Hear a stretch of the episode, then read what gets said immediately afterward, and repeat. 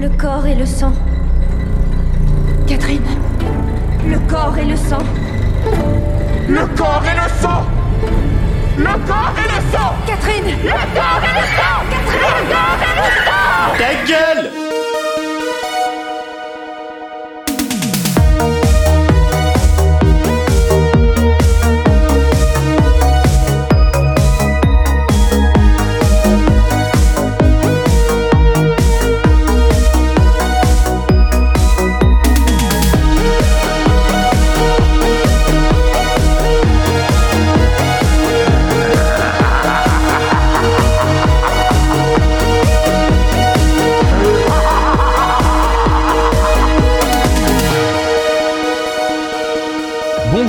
tous et à toutes et bienvenue dans ce nouvel épisode de Jumpscare. Au programme aujourd'hui, nous allons revenir sur le nouvel opus d'une franchise culte qui compte désormais 6 films et une série télé, L'Exorciste Dévotion, réalisé par David Gordon Green, actuellement en salle de cinéma.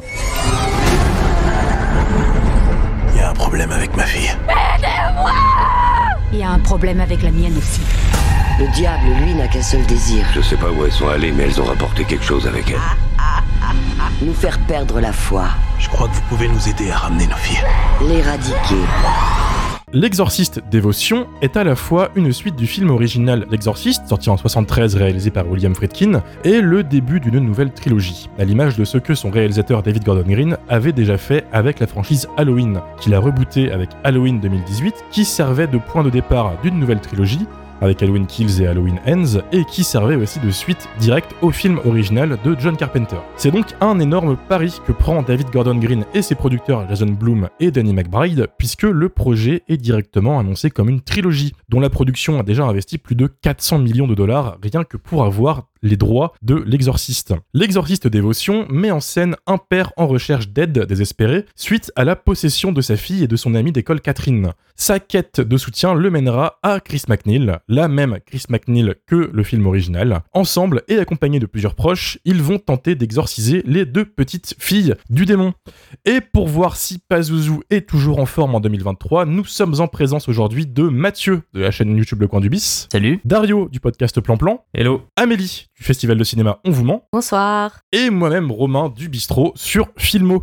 Lily et Mylène ne sont pas là aujourd'hui, prennent un repos bien mérité après avoir chié sur le film évoqué euh, la semaine dernière. Voilà, si vous étiez, vous savez. Pour commencer, vu que c'est un réalisateur euh, assez clivant, euh, David Gordon Green, et qu'en plus l'exorciste est une grosse franchise, je vais vous demander ce que c'est que votre rapport déjà à la franchise Exorciste et à son réalisateur, du coup, David Gordon Green. Mathieu, qu'est-ce que tu en penses? Alors mon rapport à la franchise de l'exorciste, elle est, euh, elle est fluctuante. C'est-à-dire que je j'aime beaucoup le premier film, mais j'irai pas non plus jusqu'à le classer parmi les, euh, les films d'horreur que je, que je préfère. Je reconnais qu'il est très efficace et qu'à l'époque ça a dû être un choc assez, assez phénoménal, mais c'est pas forcément le film qui me vient tout de suite en tête dès qu'on dit euh, grand classique absolu du, cinéma d'horreur à montrer impérativement aux uns et aux autres. Euh, les suites, je les trouve assez, assez bâtardes pour la plupart. L'Exorciste 2, je me rappelle l'avoir vu il y a très longtemps et l'avoir détesté.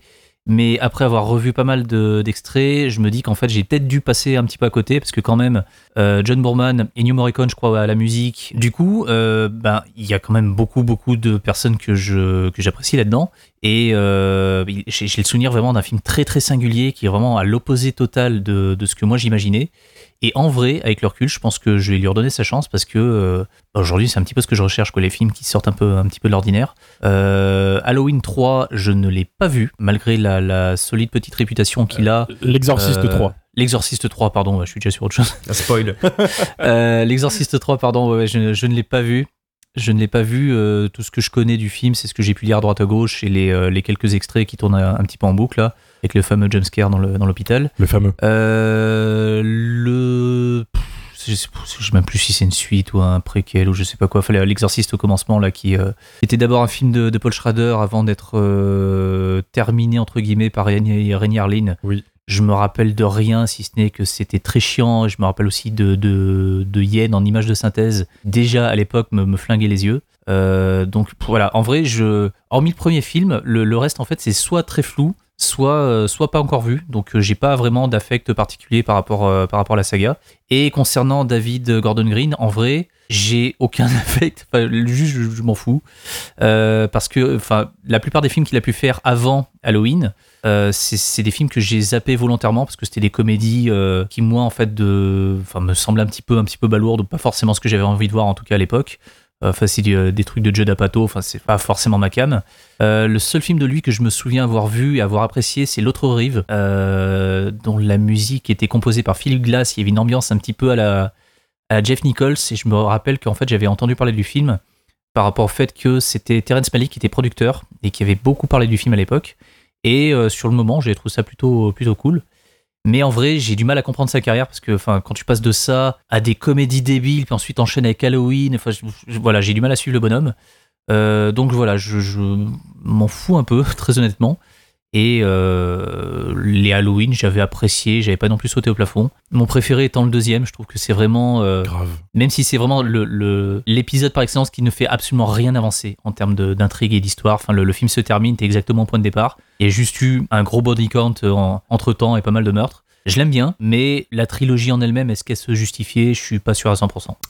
C'est donc un bof-bof pour toi, Mathieu.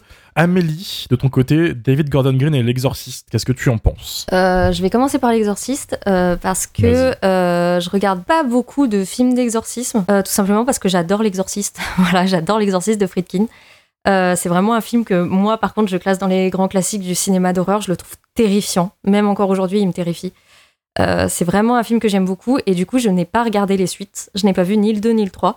Un peu pour euh, me préserver, j'avais peur d'être déçue, j'avais peur de, du coup, à chaque fois que je regarde un film qui tourne plus ou moins autour de la notion d'exorcisme, bah, je trouve ça pas ouf parce qu'en fait, euh, bah, c'est pas l'exorciste, c'est jamais l'exorciste. Et, euh, et du coup, j'ai pas, euh, j'ai pas vu beaucoup de films d'exorcisme en soi. Je sais qu'il y a toute une, une, euh, mouvance du cinéma, notamment dans les années 2000, euh, sur, sur ce truc-là, sur le fait de- d'exorciser des enfants. je sais pas, un- un- un- une mode à l'époque. c'est ça. Du coup, en fait, j'adore l'exorciste et là, c'est la première fois que je regarde un- une suite euh, préquel, euh, legacy quel, euh, remake de ce film. Alors c'est même, quasiment pas ça, je, je tiens à le, souligner, c'est une vraie suite. Il a dit que même si ça ignore les autres suites, ça les annule pas. Oui, mais c'est un genre de legacy quel, quoi. On est quand même. Ouais, oui, truc, concrètement, oui, oui, oui. Mais c'est pas un Legacy Quell qui va annuler toutes les suites comme il l'a fait avec Halloween ou, Mm. ou comme c'est la mode depuis quelques temps d'annuler des Mm. anciens films pour refaire des trucs. euh, voilà.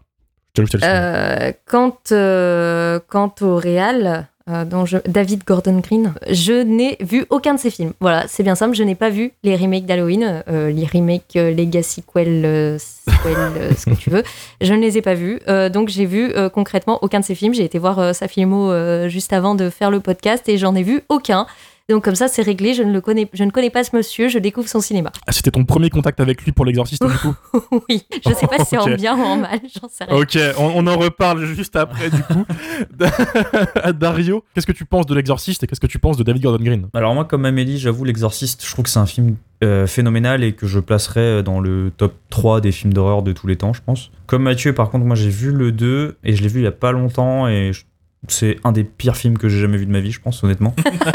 Euh, L'Ex- L'Exorciste 2, je trouve vraiment que c'est euh, mauvais en tout point. euh, Enfin, il y a vraiment un problème d'écriture. Après, je crois que le, le film a eu des problèmes de production, mais en fait, c'est que ça se voit énormément. Et dans l'écriture, dans le montage, c'est hyper laborieux. T'aimes pas les sauterelles, Dario? Je, bah si, quand Terrence Malick les films, euh, j'adore, mais quand c'est pas Terrence Malick, ça me fait chier. et je sais pareil euh, que l'Exorciste 3, il a une euh, bonne réputation et j'attends toujours de le voir, j'attends le bon moment pour le voir, mais pareil, le, le fameux jumpscare dans, dans le couloir de l'hôpital, je le connais. Mais euh, j'attends. Je n'ai pas trouvé le bon moment encore. Et les autres, je les ai pas vus, euh, les autres films, euh, l'Exorciste. Et il y a une série aussi, ce que tu disais, non? Il y a une série télé, il y a une série télé qui a été très bien reçue et qui n'est plus en production malheureusement. C'est quoi le titre? L'exorciste. C'est juste ah, ça s'appelle juste l'exorciste quoi. Ok. Et euh, pour ce qui est de David Gordon Green, bah, j'ai vu euh, Pineapple Express euh, et, et Halloween 2018. Et pour le coup, j'ai pas vu Kills et Ends, mais euh, 2018 j'avais plutôt bien aimé. Je trouve qu'il y avait des, des bons trucs, notamment la musique de John Carpenter. mais mais voilà. Kills et Ends, c'est ceux qu'il faut voir le plus parce que c'est ceux qui, qui sont le plus clivants. Je trouve que c'est des films qui sont super intéressants euh, thématiquement et d'un point de vue réalisation. En plus, c'est super beau. C'est quelque chose qu'on peut pas dire de tous les Halloween, mais euh, je réserve ça pour un autre épisode.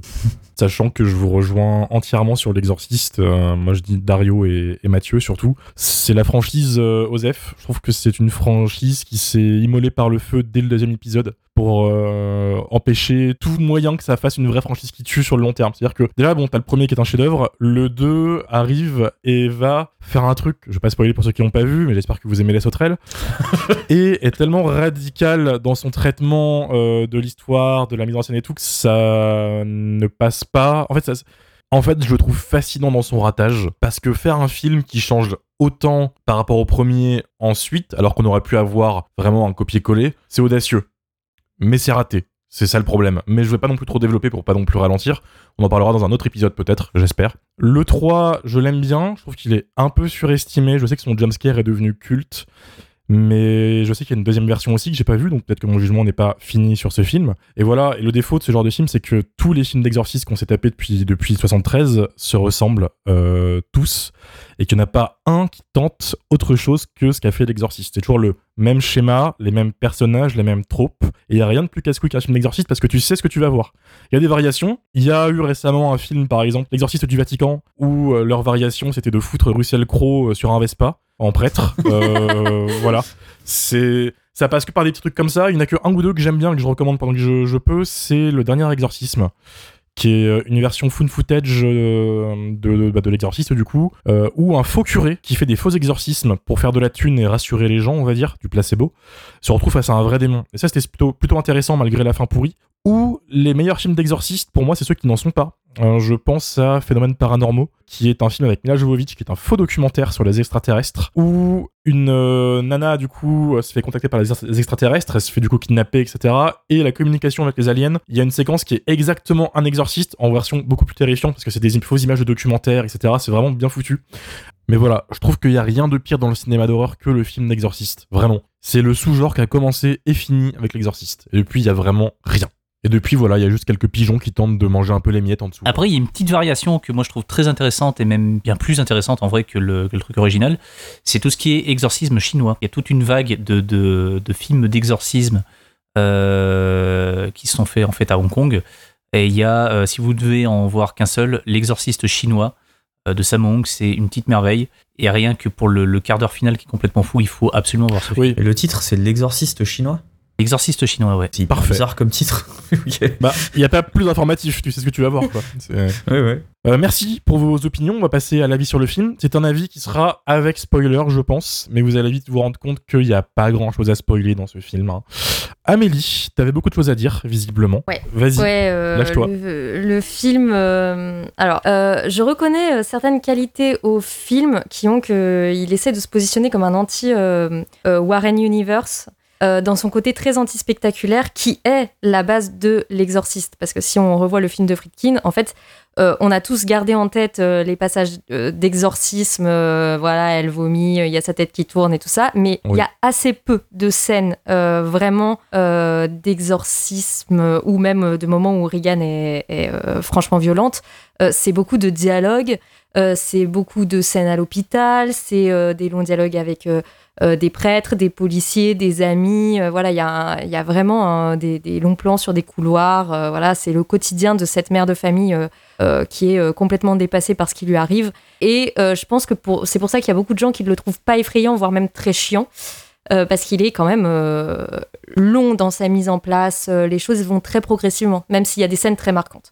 Et du coup, je vois que ce remake essaye de prendre un petit peu ce pied-là avec le quotidien de, de cette famille, de ce père, euh, avec sa fille, tout ça. euh, euh, en fait, on n'a pas tout de suite des scènes euh, hyper violentes de gamines qui montent au plafond et tout. Peut-être même qu'on en manque un petit peu, euh, parce qu'au final, euh, on les voit pas trop, ces gosses. Euh, en tout cas, on les voit pas trop être bizarres. Alors que chez Regan, dans, le premier exorciste, il y a quand même toute une gradation. Elle commence par faire pipi sur le tapis, par dire des trucs bizarres, d'insulter les médecins. Voilà, il y a, elle devient pas complètement possédée par, par le démon du jour au lendemain. Fait monter un petit peu la sauce. Mais toujours est-il que, en tout cas, le film essaye de reprendre ce, ce truc-là et euh, le film fait des petits clins d'œil à ceux qui connaissent bien le film de Friedkin. euh, dans certains plans, dans certaines lumières, dans certains, certains, oui, dans la construction de certains plans. Si tu connais bien le film de Friedkin, tu, tu captes le petit clin d'œil. Euh, mais après, The Sexorcist fait ça aussi. Est-ce que ça fait de ce film un bon film? Je laisse les auditeurs juger. Le même drop de l'enfer. Elle l'a placé. Elle l'a placé, quoi. Euh, en tout cas, voilà, je sens que le film essaye de, de faire des clins d'œil à son, à son matériau d'origine, on va dire, mais il prend un tel contre-pied euh, dans le sens du film que moi, ça m'a euh, presque révolté, quoi.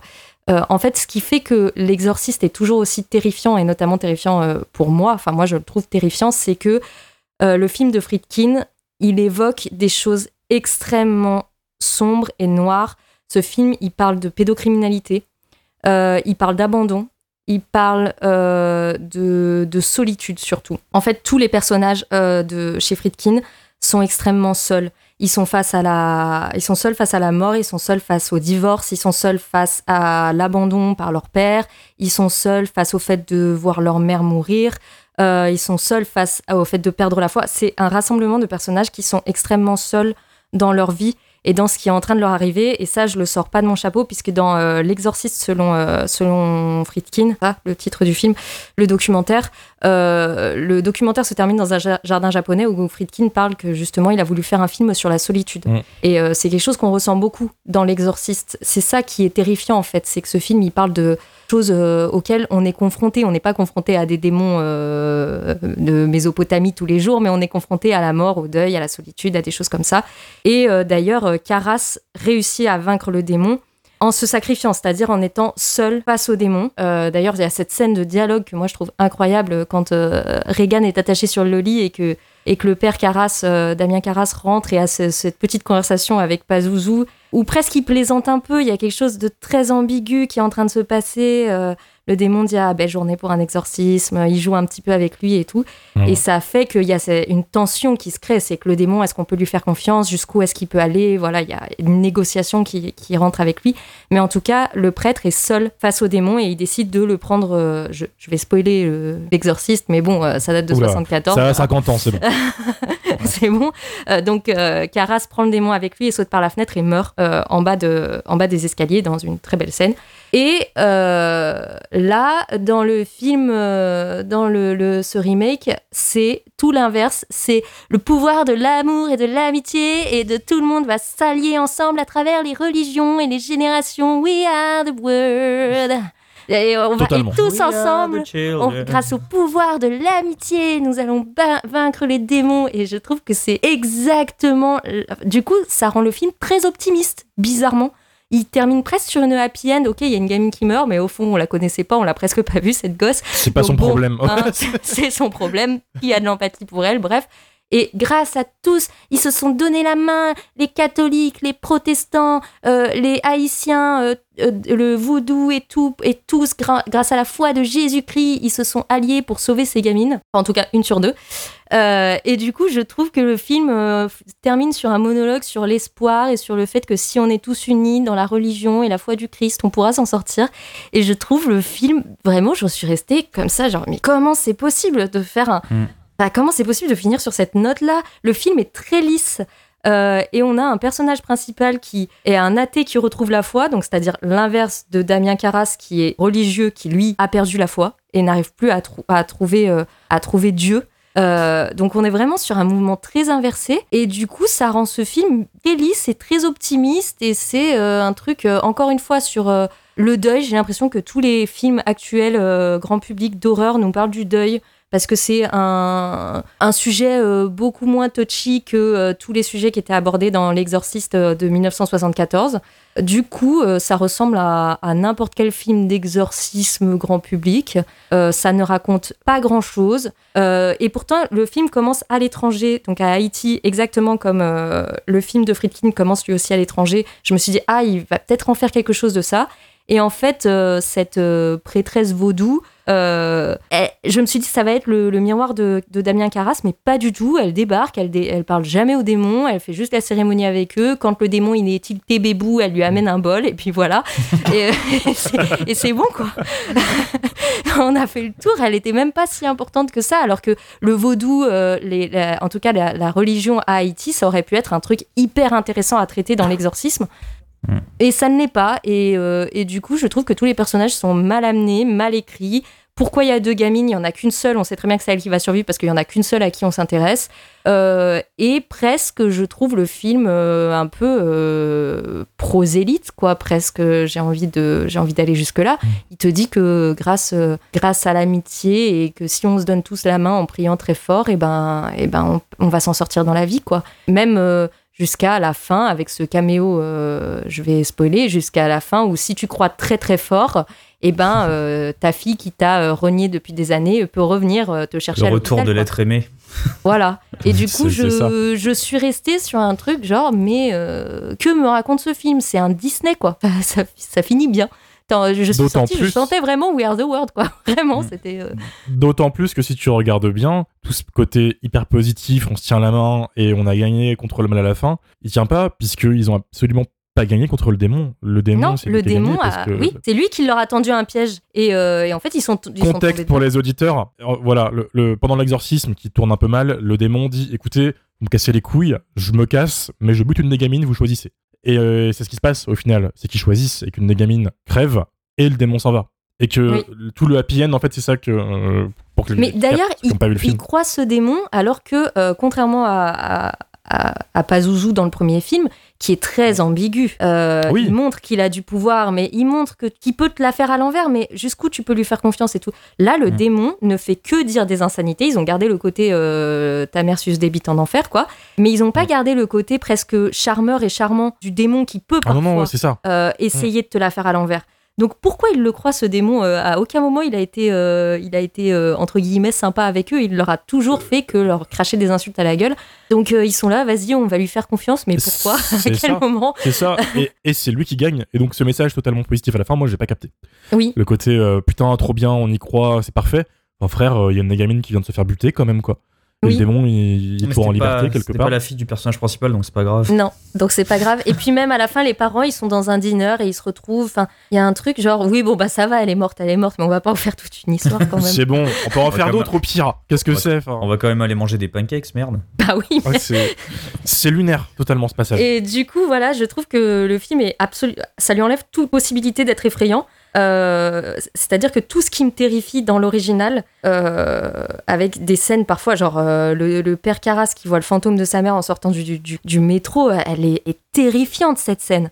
Euh, et là, euh, là, il y a, y a rien de tout ça. Il y a rien de tout ça. Et du c'est des gentilles petites filles, une gentille petite famille. Et grâce au pouvoir de l'amour, et ben, ils ont gagné. Enfin, ils ont même pas vraiment gagné. Donc voilà, nul Pour et non l'instant. avenu. Quoi, il y a, y a rien de. Suite, suite au prochain épisode. Donc voilà, c'était c'était mon, mon point de vue. Euh, c'est pas si mal filmé, je trouve, mais c'est euh, vide et lisse et inintéressant. Voilà, c'est mon avis. Vide, lisse, inintéressant, ça commence pas très bien pour l'exorciste. Dario, de ton côté, est-ce que c'est un peu plus positif? Non. Yes. Il faut savoir que tout ce que j'ai écrit euh, sur la première partie de mes notes, c'est tout ce que Amélie a dit. Donc je, je plus sois à 100%. Mon premier mot, c'était prosélytisme. Donc vraiment, on était euh, en Bluetooth avec Amélie. Euh, et justement, je trouvais que, pour revenir un peu sur ce que tu as dit, euh, cette prêtresse vaudou, là, j'étais quand même frustré de ouf qu'elle serve à rien, en fait. Oui. Et, surtout qu'à un moment, elle... je- je- alors, faut peut-être que j'ai halluciné, mais à un moment, elle dit des pri- des prières euh, chrétiennes, non? Enfin, euh, quand ils le disent tous à l'unisson, c'est une, une espèce de, de prière euh, catholique, en tout cas, non? Et je me suis dit, Euh, mais alors, qu'est-ce que... qu'est-ce que- Je me c'est souviens sûr. Euh, après, le vaudou, c'est ce qu'elle dit, euh, c'est que c'est un mélange de, à la fois de, de religions africaines qui ont été mélangées à des trucs amérindiens, qui ont aussi euh, Ouais. hérité de, du colonialisme. Donc, en fait, le vaudou, en tout cas comme elle le présente, c'est un mélange de, de plein d'influences. Donc, c'est pas euh, surprenant qu'elle elle se mette à dire des prières, mais après, euh, bon, toute façon, ils ont tous prié Jésus-Christ. euh, voilà, il y avait, il y avait pas de. ils étaient tous d'accord dans, ce- dans cet exorcisme. Mais ouais, c'est ça. Et qu'en fait, l'enjeu du film, c'est de convertir le, le père, en fait. Et ça, c'est c'est un peu problématique, je trouve, Oui. comme, euh, Oui, je comme message, en fait, pour le film. Parce que pour moi, le, le film, il a deux messages. Il y a, il faut croire en Jésus, donc tout ce qu'Amélie vient de dire, et ne choisissez, ne choisissez pas entre vos enfants, n'ayez pas d'enfants préférés. pour moi, moi c'est ce que le, fi- le film essaye de me dire. Sauf que le film n'est jamais surprenant. Même dans son twist, parce qu'il y a quand même un twist dans le film, on peut en parler. Est-ce que c'est le moment Avengers avec le curé? Euh, non. On Non. en reviendra plus tard. Ouais. il est Non, mort quand même. En plus, il débarque et il, il meurt. Tu vois, genre, Ah oui. Non, le twist dont je parlais, c'était en fait au tout début du film, quand on est à, Haïti. euh, la mère de Angela, du coup la fille du personnage principal, meurt. Enfin, meurt, elle, a un espèce de grave accident, machin, euh, sauf qu'elle est enceinte de 9 mois. Et, euh, et les médecins lui disent, enfin, disent à, son père, euh, bah, il faut choisir entre sauver ta femme ou sauver ton enfant à naître, quoi. Et là, le film coupe et on saute dans genre 13 ans plus tard et on voit donc ce mec-là plus vieux avec sa fille de 13 ans. Mais du coup, ça laisse en fait une, une impression trop bizarre parce que tu, tu dis, le mec a choisi son bébé plutôt que sa femme. C'est hyper bizarre. Alors que si le film avait euh, inclus ce, choix-là et en fait, non, ça marche pas. En fait, votre femme va quand même mourir, donc faut sauver votre enfant, machin. Ce qui est un peu le twist du film. S'il avait inclus ça dès le début et que dans la progression du personnage, on, on le sait qu'il veut absolument cacher ça à sa fille. euh, ça, ça aurait donné le moment où euh, le démon possède la fille et dit bah tu m'as pas choisi machin. Ça aurait été mille fois plus impactant. Parce que là c'est juste euh, le démon dit tu m'as pas choisi. Et là on a un vieux flashback euh, de du début du film à Haïti. C'est affligeant je trouve comme comme façon d'écrire un film. Et pour revenir aussi sur ce qu'Amélie disait par rapport au côté hyper Disney du, du film il y a quand même une scène je trouve qui est pas du tout à sa place c'est euh, la scène où on voit la, la gamine euh, Catherine qui se fait emmener en enfer par les démons là. Cette, Oui. cette scène, elle arrive après le moment où la, où la fille euh, du personnage principal survit. Et du coup, c'est un peu le happy end. Et du coup, juste après, on coupe ce, ce pseudo happy end avec, avec une gamine qui se fait choper par des démons dans de la boue et qui se fait emmener. Une scène qui est hyper dark, hyper nihiliste. Et du coup, ça, ça fait. ça- enfin, je- elle est pas du tout à sa place, cette scène-là. Soit fallait la mettre plus tôt, soit faut la mettre dans l'autre film, je sais pas, mais. euh, une rupture de ton totale, quoi. Le storytelling de merde, par excellence, quoi. c'est pas bien amené, il y a pas de tension, t'es balancé là-dedans sans explication, et je peux comprendre que ça pourrait marcher si il y avait la construction nécessaire avant ça, en termes de d'attente. Euh, mais ouais, je, en fait, je comprends, mais ça, ça a foiré. L'idée, bien sur le papier. Même niveau montage, au début, ils te font deux trois plans un peu subliminaux de visage de démon. Euh, Ouh, ouh. Bah ouais, mais dans rigolé. ça marche parce que parce que c'est bien amené, parce que tu t'y attends pas, parce qu'il apparaît sur une haute cuisine, tu vois, pas parce qu'il Oui. là, enfin, en fait, c'est c'est juste, euh, c'était pour le faire pour le faire et c'est, euh, ça On dirait des, des jumpscares YouTube, en fait. oui, si ouais, c'est ça. c'est qu'en fait le film a pas, a pas compris la puissance en fait de la vision de Pazuzu dans le- l'exorciste parce Ouais. que Oui, il y a une différence énorme et d'ailleurs mon prochain point va parler de ça c'est que le- les séquences de Pazuzu il y a un silence quand on voit Pazuzu dans l'exorciste et alors que là c'est hyper cacophonique genre euh, c'est quasiment un clip de métal des années 2000 avec des, des jump cuts euh, avec des démons qui font bah, bah devant la caméra c'est une maison hantée. Oh. c'est ça Et du- Ouais. Et je- j'ai trouvé, donc en plus du montage que je trouve plutôt raté sur euh, toute la totalité du film, le film est hyper cacophonique. Il y a plein de séquences où il y a genre six personnes qui parlent en même temps. Et du Ouais. coup, tu, tu- en fait, il n'y a pas de dialogue, c'est juste du brouhaha constant. quoi. C'est genre, euh, c'est le brouhaha de South Park où tout le monde fait brouhaha. Ça, j'ai bien aimé, personnellement. Mais Mais même, non, parce que du coup, la ça ne scène, mène à euh, rien. Je... La scène médicale, ils ont essayé de refaire le truc parce que euh, dans le premier, il y a euh, euh, Reagan qui a un IRM et du coup, c'est vécu vraiment comme une agression et tout. Et là, ils ont essayé de refaire pareil avec les médecins qui leur parlent tout le temps, tout le temps, euh, Mm. et avec des, ces cuts là hyper forts. Mais du coup, je suis d'accord avec toi, Dario, c'est du cut pour du cut et ça, ça, fonctionne pas. Ça a pas la même puissance que, que le bruit de l'IRM du, du premier, je trouve. Enfin, on dirait qu'ils ont essayé de refaire des trucs, mais Mm. Pas bien, tu vois. genre. Mais en fait, sans comprendre euh, l'intérêt euh, qu'il y Ouais. avait dans le premier film, quoi. Donc, euh, c'est vraiment juste faire un copier-coller euh, sans comprendre la substance euh, du truc, quoi. Ça part donc encore plus mal pour l'exorciste. Euh, Mathieu, est-ce que tu vas le sauver, ce film? Non. Euh, voilà. Merci. Je vais, je, je vais- je vais pas non plus l'enterrer, euh, mais je vais pas non- forcément en dire du bien euh, dans sa globalité. En vrai, je pense que j'ai aimé la première, on va dire, allez, non, peut-être pas la première moitié, le premier tiers. Euh, du début du film jusqu'au moment où les gamines euh, sont perdues dans la forêt, je me suis dit, tiens, c'est pas mal. C'est pas parfait, il y a plein de trucs qui vont pas, mais je trouvais les dialogues pas trop mauvais. Euh, il avait vraiment bien, enfin, bien révisé son, son petit William Friedkin et je retrouvais en fait pas mal de choses qui étaient, qui, enfin, qui, qui venaient du premier film et qui étaient, euh, enfin, en tout cas, moi j'ai trouvé ça plutôt efficace, Euh, notamment, même si le montage encore une fois est pas, très bon, euh, il y a des enchaînements de plans que je trouve assez, assez réussis, qui proviennent encore une fois de ce que de ce qu'a fait Fredkin il y a 50 ans en arrière. Mais c'est des enchaînements de plans qui consistent en fait à mettre une première scène relativement calme et à la faire s'enchaîner très brutalement avec quelque chose de, très violent ou d'assourdissant. Et du coup, dans le film de Fredkin, ça crée une espèce de tension comme ça qui montait. Euh, et je repense aussi à la séquence de, l'IRM où il y avait euh, des bruitages qui étaient des fois un peu, un, vénères. Et euh, ça rajoutait de la tension et du stress en plus de ce qu'on voyait à l'écran. Et du coup, le film démarre directement par un plan avec deux chiens en train de se foutre sur la gueule, exactement comme ce qu'on voyait dans le, le film original. Et je me dit, ah ok d'accord, donc le mec a bien révisé son truc, on va voir ce qu'il va en faire. Et ce truc-là revient à plusieurs reprises. Et je me suis dit, ok, donc le mec a en fait a bossé sa forme, ça y a pas de souci. Il prend aussi le temps en fait d'instaurer, euh, d'installer son histoire et de pas forcément aller dans les jumpscares un peu faciles euh, d'entrée de jeu. Et vraiment pendant la, allez on va dire la ouais la première demi-heure, j'étais j'étais là à dire, ok c'est pas le film du siècle, mais c'est plutôt bien parti. Le truc, c'est que à partir du moment où les gamines sont retrouvées, là, on tombe dans la, la- bêtise la plus, la plus complète parce que je trouve les gamines absolument incapables de faire ne serait-ce que peur un minimum. Euh, même si les maquillages sont pas forcément euh, pas forcément mauvais ou quoi, mais je trouve que enfin ils sont clairement moins impactants que bah après c'était Dick Smith que, que le- le- les maquillages originaux dans le, dans le film de, de Fredkin. Euh, je les trouve vraiment pas du tout euh, ouais encore une fois pas du tout effrayants dans les séquences de possession. J'ai l'impression qu'elles grimacent, j'ai l'impression qu'il y a vraiment qu'il y a rien qui va quoi. Et puis enfin ouais encore une fois je suis enfin je suis du même avis de Maison hantée, en fait, toujours. Ouais, il y a un côté maison hantée, quoi. Et encore, je, enfin, encore une fois, je suis du, du même avis que, que, que qu'Amélie, que, que Dario. On est sur quelque chose de complètement opposé par rapport à ce qui avait été euh, dit dans le film de Fredkin, quoi. C'est, euh, là, c'est la, la tenez-vous la main, euh, priez tous ensemble et tout ira bien. Et vraiment, à la fin, quand il y avait tout le monde qui était autour des deux gamines à, hurler des prières et tout, j'étais là à me dire, mais pourquoi est-ce que ça marche moins bien que dans le film original où en fait il y avait juste une gamine possédée, il y avait deux prêtres dont un qui mourait et on était 100 fois plus terrifiés. Alors que là, c'est juste. déjà, ils sont 150 dans une pièce, ils sont pas foutus d'arriver à quelque chose. Ça hurle dans tous les sens et j'étais là à me dire, mais en- au bout d'un moment, il va se passer quoi? Ils vont lever les mains, il va y avoir des, des boules bleues qui vont leur sortir des, euh, des mains, ça va être un Genki Dama et du coup, ils vont envoyer une boule de. Enfin. bah, va- la Sangoku, euh, voilà, donnez-moi votre énergie et euh, le démon, il va, prendre- il va en prendre une, quoi. Enfin. Et je dis, mais c'est débile, mais enfin, vraiment, vraiment, c'était euh, une accumulation de tout ce qu'il fallait pas faire.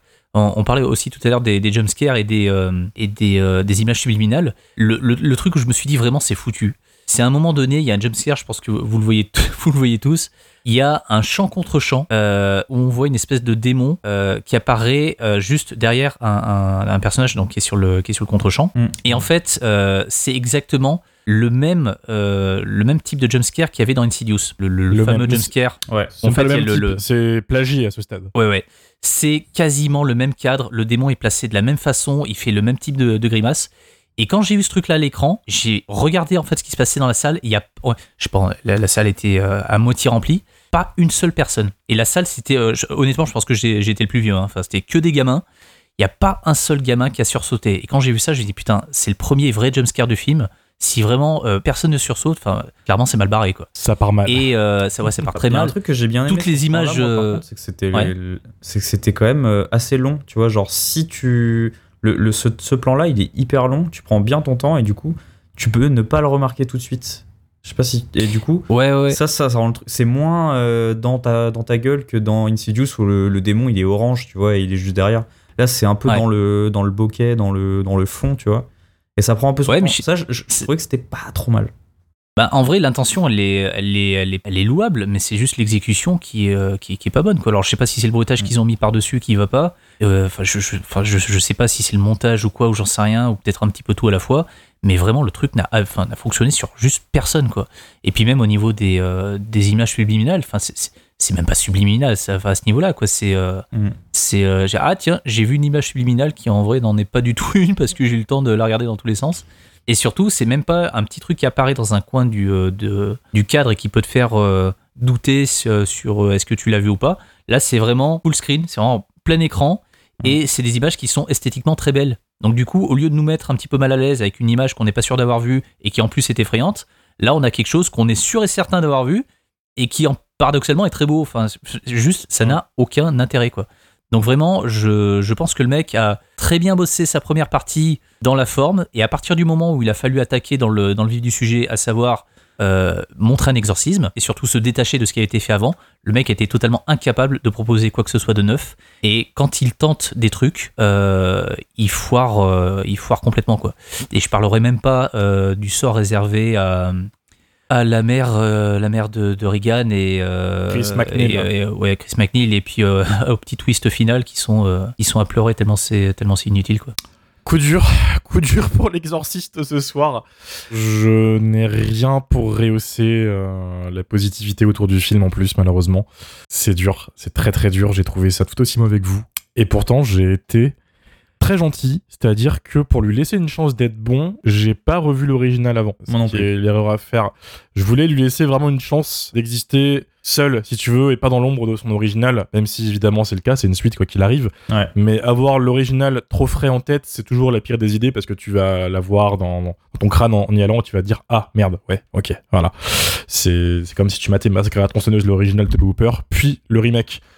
De ce que j'ai capté, visiblement. Non, Bref, non, si je, si je peux intervenir, Oui, parce que, voilà. parce que là, le film, L'Exorciste, euh, je Believer, là, je, je m'en branle, ce film-là, il fait, il, fait, il, fait, il fait tout le temps référence au, à l'original, alors que le Massacre à la tronçonneuse 2003, il ne le fait pas. C'est pour ça que le Massacre à la dire le- ouais, euh, de Netflix, lui, par contre, c'est c'est- c'est un problème, tu vois. Voilà, j'aurais dû citer le Netflix. En effet, autant pour moi, très honnête. Belle, belle intervention. Euh, c'est un autre épisode, ça encore. Il y, a- y un- il y a un truc qui m'a qui m'a fait peur en fait quand Gordon Green a annoncé qu'il allait s'attaquer à l'exorciste, c'est que je me suis dit ça y est, putain, il a pris la grosse tête. Hmm. Il fait sa trilogie Halloween, il brise entièrement les codes de la franchise, il rajoute euh, du vigilante, des thématiques sociales, tout ça. Enfin, en fait, il a presque fait, attention, terme maudit, mais il a presque fait de l'elevated horror. Oh, le Euh, je me déteste, vraiment. vraiment J'utilise le terme pour que les gens captent où je vais, en fait, euh, rapidement, parce que sinon on va prendre des heures. Mais non, non, non, je, je, je, je hais ce terme. euh, voilà. Il se dit, je l'ai fait, j'ai fait ma trilogie d'Halloween, là, qui est au-dessus de, de tout, je peux faire l'exorciste. Et déjà, tu tu vois ça, tu dis, ok, donc déjà, redescends. Et je me dis, putain, ok, donc déjà, Jason Bloom, son producteur, doit avoir une confiance aveugle en lui pour dépenser 400 millions de dollars dans les droits de l'exorciste. 400 millions, tu vois. Euh, C'est-à-dire que même la, la trilogie des Halloween a à peine fait à E3 mondialement 500 millions. On a le budget de l'exorciste ou pas de ce film-là? Oui, oui, on l'a. euh, il a coûté 30 millions de dollars. Il a coûté 30 millions de dollars et il en est actuellement à 84 millions au bout de 10 jours d'exploitation. Il va taper du 150 000, peut-être un peu moins. Ce qui est pas immonde hein, pour un budget de 30 millions, mais faut rembourser euh, les droits, ouais. euh, plus faire les deux suites, etc. Tu vois.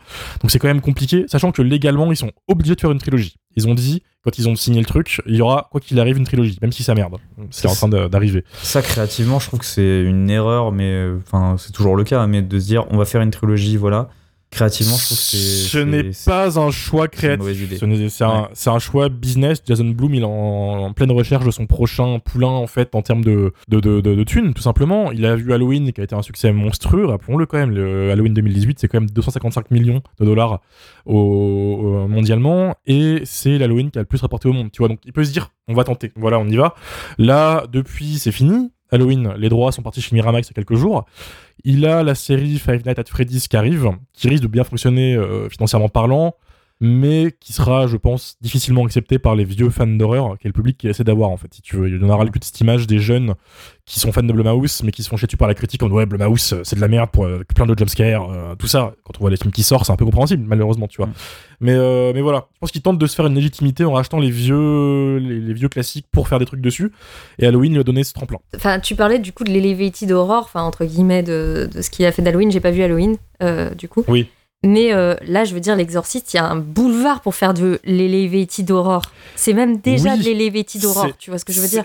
J'y venais, j'y venais, c'est pour ça exactement le terme ça. veut rien dire. Euh, le, le terme veut rien dire. On fera un point sur les batailles d'horreur euh, un jour. Je m'en veux d'avoir utilisé ce terme. C'est vraiment pour aller plus vite. Euh, les, les gens qui utilisent ce terme sont de droite. Point. Voilà, c'est comme ça. Comme les gens qui utilisent le terme roman graphique, voilà, je le dis. C'est des bandes dessinées. voilà. Balance. c'est c'est parti. Euh, en effet il y a un film où j'aurais aimé que Gordon Green fasse ce qu'il a fait avec les Halloween, c'est L'Exorciste. Que le mec reprenne son gros ray de cocaïne là qu'il avait pris pendant sa trilogie et qui se lâche et qui nous fasse un truc totalement taré qui envoie chier l'original et tout ce qui a été fait avant en termes des règles établies par la franchise. Et là, il nous, j'ai l'impression qu'en fait le film euh, est en gueule de bois. C'est-à-dire qu'il était en plein, en pleine montée de cocaïne sur la trilogie, et là il a arrêté. Ça y est, il est sevré, et il y a plus rien. Le film est dans l'ombre totale de l'original et lui baise les pieds et n'ose jamais briser une des règles établies par l'original. Mais ça, je pense que c'est Euh. parce que les droits, du, les droits de l'exorciste, ça coûte 400 millions et que euh, Jason Blum, il lui a Oui. dit, bah, par contre, tu fais pas le, le malin, quoi. Tu fais pas le ouf. euh, tu vas me faire un Alors, d'exorciste classique. quoi. Vu la réaction des gens au Halloween, s'il avait voulu arrêter son poulain, il l'aurait arrêté. Parce que déjà, dès Halloween Kills, les gens ont dit euh, What? Enfin, Qu'est-ce qui s'est passé en fait? Et et il s'en fout, tu vois. Et dès la fin d'Halloween Ends, qui a été. euh, bah, il se fait démonter par tout le monde, Halloween Ends, tu vois. C'est le Halloween 3 euh, des années 2020, si tu veux. Il lui a dit Bah oui, il fait l'exorciste. Alors que en vrai, tu vois, s'il avait pas confiance en lui, il l'aurait pas laissé la tête d'une franchise comme ça. Ouais, du mais coup, après, dis, il, s'il y peut, a un il peut mec encore changer de réal pour le, le 2 et le 3, tu vois. Oui, bah c'est ce qui va se passer puisque Gordon Green a dit qu'il était pas sûr d'être investi de- dans le 2 et le 3, tu vois. Enfin bref, on n'y est pas encore, on y reviendra, on verra comment ça évolue. Donc bref, s'il y a une franchise où il pouvait partir en couille, c'est celle-là, et au final, tu te retrouves avec le petit guide du film d'exorciste de A à Z. Ouais, mais avec... ce, ce- ce truc-là de, de partir entre guillemets en couille et de faire l'inverse de, de ce qu'on attend, ça a déjà été fait. C'était l'exercice 2 de, de John Boorman. Et du coup, le film s'est Oui. fait euh, massacrer euh, dans tous les sens à l'époque et encore aujourd'hui. Et, euh, et je pense que les mecs, raison. en fait, ils ont ça aussi en mémoire. Et euh, ils se disent, on va plutôt jouer la sécurité plutôt que de tenter des trucs what the fuck et de se faire fracasser comme à l'époque, quoi. En effet, et là, la, la- la clé de, de ce débat, on l'aura dans deux ans quand il y aura la suite. Parce que Ouais. je pense qu'ils ont très bien pu faire un film hyper basique, hyper plat pour ramener un peu les gens et remettre la franchise un peu en avant et se dire on les a chopés, maintenant on fait notre truc si tu veux. Euh, mais dans l'état, le film, bah, c'est de la merde. Voilà, Euh, c'est gris, c'est plat. Formellement, les films de Gordon Green, ils se tiennent, et là, ça ne se tient absolument pas. Je sais pas qui a monté ce film, mais en termes de gestion d'espace, on est tout le temps paumé. Putain, cette maison n'a aucun sens. Même en termes de cadrage, hein, je- Ah oui, oui, bah, il fait que du cadre dans le cadre. C'est son idée, tu vois. On filme qu'à travers les portes. Voilà, c'est l'idée de réalisation du film. Ouh, youpi, tu vois. Euh, J'ai dit, moi, il y a vraiment un moment où je me suis dit, mais qu'est-ce qu'il fait avec ces cadres, en fait? C'est le dialogue entre le père et euh, la mère du premier quand il va la voir chez elle, là, dans sa véranda euh, au bord de la plage, là. Oui, oui, oui. Putain, mais il y a un cadre différent à chaque fois de qui fait le chant contre chant et les cadres ne veulent rien dire. Je dis, mais gros, tu fais qu'est-ce que tu fais? Tu où est-ce que tu C'est mets dur d'exprimer ça en, en podcast, euh, les auditeurs, euh, désolé. Mais oui, en effet, il y a plein de cadres étranges et ça sent en fait les, les séquences qui sont filmées avec 20 caméras, qui sont refilmées, refilmées, refilmées. Le monteur balance tout sur une timeline de montage et il n'y a pas de bonne gestion en fait de l'espace et, et du regard. C'est un peu le même phénomène qu'il y a eu, je trouve, dans euh, Bohemian Rhapsody, qui est du coup en fait connu pour ses erreurs de montage. Moi, je l'ai sorti un petit peu comme ça, en moins fort Et quand qui a même. gagné l'Oscar du meilleur montage. hein. Oui, non, mais ça c'est un autre débat. voilà. Ils avaient- Sa- je pense qu'il y Sachant avait des, que, des dossiers. que dans le premier, je remets, je remets- désolé, je remets toujours le Friedkin, mais parce que Bien sûr. désolé, c'est un chef-d'œuvre. Obligé. Mais il faut. Mais euh, Friedkin, il te fait peur avec une porte au bout d'un escalier. Enfin, je pense Oui. que tu dis Oui. cette, cette porte-là, je viens de l'évoquer, tout le monde la voit. Vous, vous la voyez la maison, vous voyez comment elle est, C'est ça. Et tu vois cette fenêtre, tu sais où est l'escalier extérieur, tu sais à quoi ressemble la façade de la maison, tu sais à quoi ressemble l'intérieur de la maison, et tu la vois où elle est la, cham- la chambre de Reagan, tu vois. Et, et en fait, ça, ça, ça fait que, oui, il nous filme beaucoup de couloirs, Friedkin, mais c'est des couloirs terrifiants. Et là, il nous a juste filmé des portes, là- mais euh, Oui, oui. T'es dans un couloir d'un Ikea, voilà, Oui, tout simplement. Il n'y a pas une idée de lumière. D'ailleurs, maison est la maison est en travaux un peu. Genre, tu vois que Oui. la, la- la tapisserie est un peu arrachée, qu'à un moment il pousse un escabeau et tout. Je pense qu'il Oui, voulait oui. en faire quelque chose de ce truc, mais c'est tellement anecdotique que bah c'est pas. Ça, enfin, ça sent la grosse scène coupée, ça. Ouais, ça sent la grosse scène coupée. Ce qui m'emmène à mon deuxième point, que j'ai trouvé vraiment terrible, c'est le lien avec l'exorciste, avec le retour de Chris McNeil, Elle arrive au milieu du film, un peu, euh, un peu comme Han Solo, tu vois, dans, dans Star Wars euh, 7, euh, en mode euh, ah oui j'ai tout vécu, je sais, je vais t'aider, t'inquiète pas. Elle arrive, elle se dit oh cette gamine est possédée, bah, je, vais lui, je vais lui parler, quelle bonne idée. Elle se fait one shot à coup de crucifix dans les yeux et elle s'en va du film. Sauf qu'elle arrive à peine à marcher. Tu sais, elle marche avec une canne et Oui, elle va voir. tu as démon dans la 90 ans. Qu'est-ce que tu vas faire avec un démon? Ils vont nous faire croire que cette nana est partie seule dans la chambre, que personne ne l'a vue, Mm. et qu'elle a tapé la discussion avec un démon, alors que tout le monde est juste à côté. Enfin, cette Et surtout, séquence c'est pas, pour un c'est- con. et surtout, c'est pas comme si euh, il y a des années en arrière, il y avait un prêtre qui était mort en restant tout seul avec sa fille Oui, dans sa chambre en fait. Oui. Et elle, elle y Oui, va elle- euh, elle- solo elle comme une grande. Mais elle a lu plein de livres entre temps, du coup, ça va, elle est, elle est protégée par, le, par la littérature. Et je me suis savoir. dit, ça y est, le, le film, ça y est, il nous prend pour un décon. Ça y est, c'est c'est mort.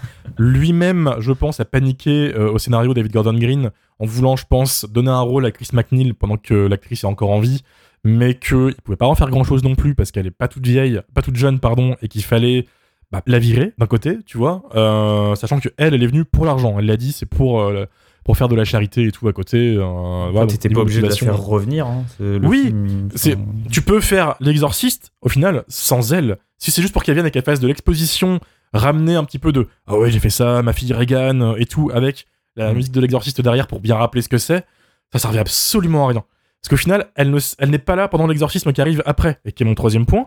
Les trois derniers quarts d'heure, c'est le fameux exorcisme. Et là, je me suis dit, bon, Gordon Green, c'est un bourrin. Il sait faire la violence, il sait faire quand même du gore, il sait euh, choquer. Il va pouvoir se lâcher enfin, tu vois. Je me dis, tu t'es retenu pendant 1h30, vas-y, balance. C'est l'exorcisme le plus basique, le plus plat et le plus déjà vu que vous avez vu dans un film d'exorcisme depuis des années. Vraiment. Mm. C'est euh, là aussi le petit guide de, de l'exorcisme. Tu as tout. Le vomi, euh, les phrases un peu cochonnes parce que ah, ta mère euh, en enfer, elle suce des bites, euh, le classique, tu vois. Euh, ou elle se met un peu à léviter, à se tordre un peu, ou les os ils craquent, ouh là là. On l'a vu 20 000 fois et il y a rien dans cet exorcisme qui, dénote un peu et c'est d'une tristesse absolue, sauf un moment lunaire où un curé qui avait refusé de venir d'un coup revient avec une musique héroïque derrière en train de réciter des bébous papam là, voilà, fait one shot comme une merde. Ça, ça m'a fait rire, tu vois. Mais waouh, je me dis 30 millions de dollars pour filmer ça, genre c'est ça l'exorcisme, l'exorciste pardon. On réserve un des plus grands films d'horreur de tous les temps, ça quoi.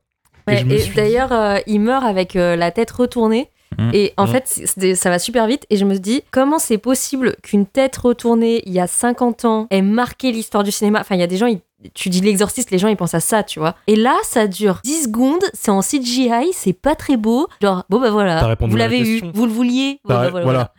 T'as répondu à la question, en fait. C'est du CGI dégueulasse sur un personnage de- déjà dont on s'en branle. En plus. Donc, vraiment, c'est vraiment le, le, le fan service, le jeter aux fans en mode Eh, c'est l'exorciste, eh, youpi Enfin bref, euh, ce, film, je l'aurais oublié dès que j'aurais fini de monter ce podcast. Et ça me fait chier de dire ça pour un exorciste, tu vois. J'avais quand même des attentes. S'il y a un mec qui pouvait faire l'exorciste, c'était Gordon Green, quoique 10 c'est haters.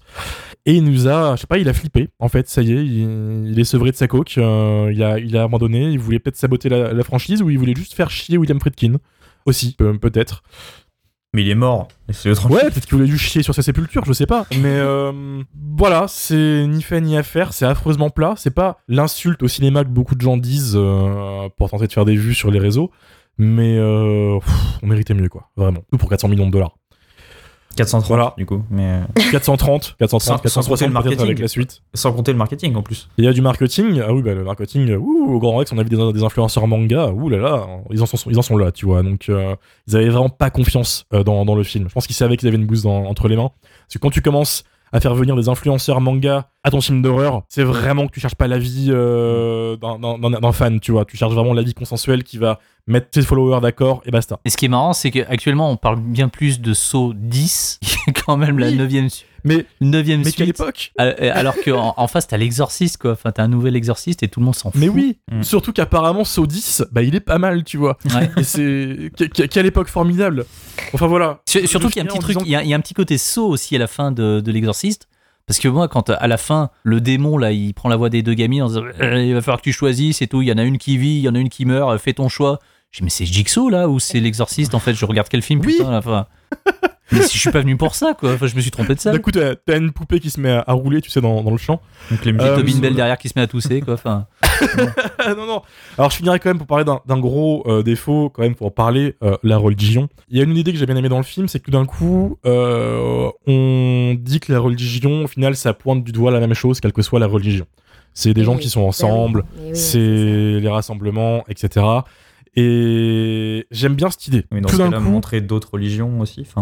Alors, oui, en fait, c'est ça. c'est L'idée, elle est bien, ça dure 30 secondes. Dans une séquence qui est très mal amenée, où d'un coup, t'as une nana qui s'assoit et qui dit euh, Madame l'officier, euh, vous savez ce que c'est le mal? La meuf répond même pas, que la meuf dit Je vais vous le dire. Vraiment, la, la meuf casse-couille, déjà, de base. putain, j'avais oublié ce monologue. Et tu as ce monologue de l'enfer avec plein de stock shots trouvés sur Adobe Stock, euh, balancés de gens tout contents dans des, dans des synagogues, euh, dans, dans des églises. euh, ouh, tout le monde est content. Euh, Ode à la religion. Et tu vas te dire, ah, ils vont peut-être partir dans un machin qui va peut-être défier un peu la chrétienté et partir dans un machin qui dit que les démons, ça concerne quasiment tout le monde et que c'est pas non plus que les, les prières chrétiennes qui vont pouvoir les niquer, etc. C'est un peu effleuré à la fin quand du coup on fait du vaudou, etc. Mais c'est quand même la chrétienté qui est mise en avant. Ça, bave de cette chrétienté américaine qui est vraiment poussée euh, au maximum. Et venant d'un mec comme Gordon Green, qui du coup on voit souvent chier ça, je me suis dit putain, euh, qu'est-ce qui s'est passé entre Halloween Ends et l'exorciste pour que tu deviennes une grosse couille molle? Euh, surtout qu'il y a un autre truc, maintenant je viens d'y repenser que vu que tu viens d'évoquer cette scène, il y a un autre truc qui m'a mis vraiment très mal à l'aise dans ce film. C'est euh, la question de l'avortement, Mm. qui est euh, en fait, Voilà. à un moment, il y a, un, il y a un, un des pères de famille qui dit on est puni parce qu'on a tous péché, moi aussi j'ai péché. Mais le seul péché qui est dénoncé par le démon, c'est l'infirmière qui est une ancienne, qui a failli devenir bonne sœur et Oui. et qui en fait ne, ne l'est jamais devenue parce qu'elle a avorté. Et euh, c'est le seul péché qui est mis en avant, c'est l'avortement. Et euh, c'est elle qui euh, se fait reprendre par le démon et qui est punie. Enfin. Que le démon lui dise euh, t'as fait de la merde, euh, tu vas être puni. Bien sûr, c'est un démon, il est là pour dire ça. Mais en fait, il y a que elle comme personnage qui est montrée du doigt et elle n'est montrée du doigt que pour ce crime entre guillemets là. Et du coup, ça couplé euh, au fait que je trouve que le, le film est quand même très religieux, bah, je me suis demandé ce que ça venait foutre là, quoi. Ça me, voilà, ça me pose un peu problème que ce, ce, ce truc-là soit le seul péché mis en avant par le film, voilà. Totalement, totalement d'accord. Ça, ça flirte avec euh, assez dangereusement, je trouve. Très dommage. Ah bah, David Gordon Green, il vient de l'Arkansas. Hein, euh. C'est vrai. Oui, mais venant d'un mec qui, est, qui était plutôt, attention, euh, je vais dire un autre mot euh, horrible, Ah, mais qui le était un peu W woke, word. le W-word. Très décevant de devoir partir là-dedans, quoi. Euh, quelle est l'idée Ouais. C'est jamais trop réévoqué, c'est vraiment, ce personnage est caractérisé par le fait que euh, elle a avorté. Voilà. C'est le seul personnage qui a un arc euh, narratif, en tout cas. Ah oui, oui, Donc ça, c'est ça. bien, mais normalement, tous les personnages devraient en avoir, mais, euh, mais c'est bien. Bravo. On n'est pas là pour ça. On n'est pas là pour ça. On verra après. Peut-être que dans la suite, euh, le père aura enfin un, arc. euh, Peut-être qu'il gérera mieux sa fille. euh, je sais pas. Ce qui mon- vraiment mon dernier point avant qu'on passe à l'avis des auditeurs, c'est C'est que c'est un mauvais photographe, non? C'était dans mes notes, moi. Euh, oui, peut-être aussi. Pourquoi pas? Mais On prend. On prend à ce stade. Mais qu'est-ce qu'ils vont faire comme suite à ça, en fait? Parce que, ok, bon, le démon est toujours là, il gagne, mais putain, euh, en off, tout à l'heure, je déconnais en disant que dans, le, dans les mythes, dans le lore et tout, en effet, Pazuzu, c'est l'ennemi naturel du démon du film. J'ai plus le nom du démon du film, j'en suis désolé, j'ai plus mes notes sous mes yeux. Euh, et je me dis, quitte à faire un truc débile, faites un Pazuzu versus le démon de le- du nouvel exorcisme, tu vois. Genre Godzilla contre couille. Kong. Ouais, Freddy versus Jason, une version de l'exorciste. Tu vois, ramener plein de curés, euh, Mm. toutes les religions, bata- bataille de religion, vraiment, balancé. Sadako euh, versus non. Kayako mais avec du vomi, quoi. ouais, c'est ça, c'est ça. Vomissez tout- vous tous dessus, faites un truc. Mais Il faut ramener le prêtre de Braindead, par contre, s'ils font ça. hein, parce que- Oui. Prêtre Avengers, tu sais. mais euh, mais voilà, franchement, je suis curieux de savoir ce qu'ils vont pouvoir faire de ça, quoi. En plus, le retour critique, il est, le retour critique, il est évident pour le coup, tu vois. Ils peuvent pas louper ça chez Blumhouse, Euh, donc je je sais pas. J'attends de voir. Vraiment, je suis curieux. On va passer à l'avis des auditeurs pour terminer, qui ont été peut-être un peu plus gentils que nous quand même, euh, à part un ou deux qui étaient euh, tout aussi salés, mais dans l'ensemble, je m'attendais à bien pire. C'est-à-dire que d'abord, Mrs. Zombie Unicorn a écrit Pour moi, c'est une marque d'affection envers l'exorciste. Le film est très pudique et n'ose pas. J'ai pourtant été emporté par la lenteur du scénario, touché par les différents personnages, par le final. Tout semble en retrait de peur de trop effleurer l'original, ce qui donne aussi un côté engagé et passionné. Les deux actrices sont incroyables, leur maquillage sublime, pourtant lui aussi léger.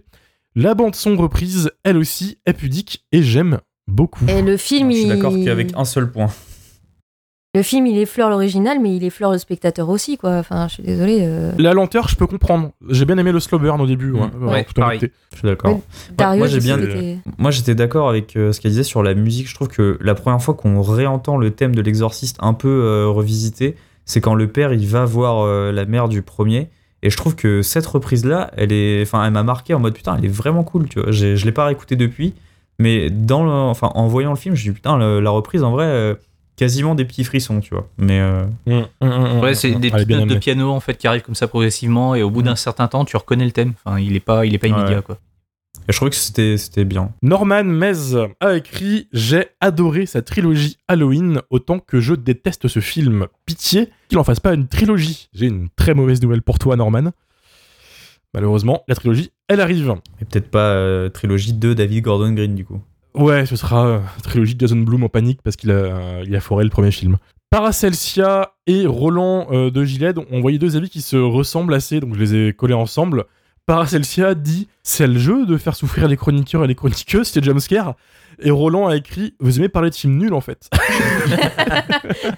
et voilà, ça ça m'a fait rire. En rajoutant en plus le prochain c'est quoi C'est Zombie 3 Et en vrai, Ah, en vrai, En vrai, non. mais Mais en, en même temps, 3 moi, c'était, enfin, ça nous a permis de parler de l'Exorciste, euh, qui est un film que j'aime d'amour, Oui. mais que je pense que si on avait fait un épisode sur l'Exorciste, on n'aurait rien dit d'intéressant ou de nouveau, et euh, juste ça a été une très belle, très belle manière pour nous de déclarer notre amour à l'Exorciste et à la haine de comme- l'Exorciste.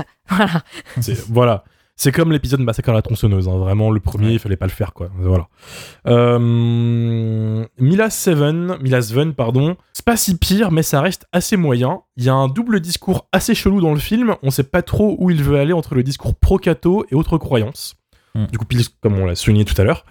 Morbol Mello, c'est globalement assez foireux et paresseux, mais ça en devient carrément problématique quand le film s'oriente sur le terrain de chasse des pro-life US et anti-IVG pour leur donner raison. Ça confirme que malgré leurs défauts, l'Exorciste 2 et 3 étaient bien mieux foutus. Voilà, un peu d'amour pour les suites originales. C'est quoi cette euh, communauté Exorciste 2 là? Parce que vous l'avez pas vu depuis combien de temps ne- ne les invoque pas, ne les invoque pas. ne les invoque pas. Il te possède. Après, il, Mais en, en vrai, c'est peut-être le truc qui va réussir à faire le. En vrai, c'est peut-être le truc qui va réussir à faire ce film, c'est c'est de nous donner envie de revoir l'Exorciste 2 et 3 quoi. il y a moyen. L'Exorciste 2, Rétroactivement. j'ai- jamais je le reverrai, hein, je pense.